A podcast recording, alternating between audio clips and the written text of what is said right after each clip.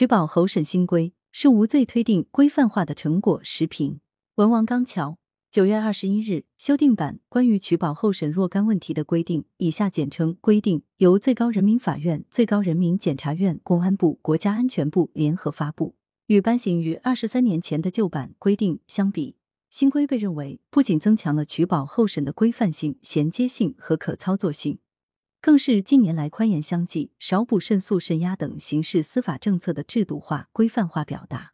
取保候审是刑事诉讼制度中五种法定强制措施之一，也是最重要的非羁押性强制措施。在法治恢复重建早期，无罪推定还未进入刑事司法领域，为有效追诉犯罪，以羁押为原则，以取保为例外，成了各地公安司法机关的常态化选择。作为一种以国家强制力为后盾的强制措施，羁押在刑事诉讼中的价值不容否认。对司法机关来说，及时控制犯罪嫌疑人、被告人，可以避免逃跑、串供、毁灭证据等干扰司法的行为发生；对社会来说，还能有效减少犯罪嫌疑人、被告人再次犯罪，防止造成更大危害后果。但审前羁押又是一柄双刃剑，以剥夺人身自由为主要内容的羁押，必然会损害犯罪嫌疑人、被告人的人身权利。而我们知道，犯罪嫌疑人、被告人并不等同于罪犯，一旦被错误羁押。哪怕受害人能顺利申领到国家赔偿，也无法弥补因人身自由被剥夺、人身权利被侵犯而带来的伤害。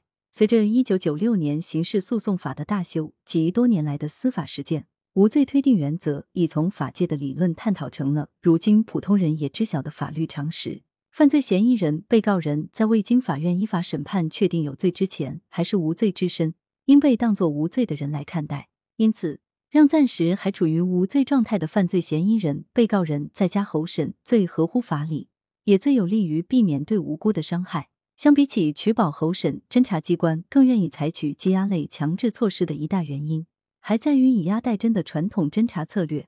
有些公安机关之所以愿意把人先关进看守所，主要目的就是为了方便取得口供或突破案件。审前羁押的作用，已从法律上的保障诉讼顺利进行。异化成了一种特殊的侦查方式和侦查手段。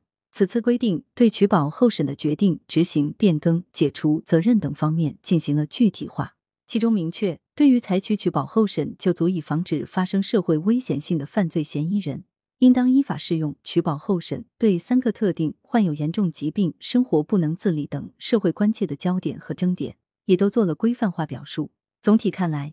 与近年来两高一直推动和实践的少补慎诉慎压保持了一致。刑事司法向来被要求在惩罚犯罪和保障人权之间保持平衡。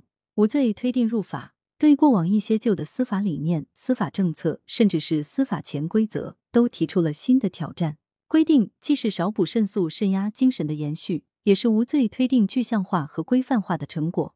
从刑事司法现代化的远景目标来说，规定既不是开始。也不是结束，而只是中途的一个重要目标。规定的真正落地，当有助于推定这一进程加速向前。作者是法律界人士。羊城晚报时评投稿邮箱：wbspycwb 点 com。来源：羊城晚报羊城派。图片：最高人民法院官网截图。责编：张起李媚妍。校对：何启云。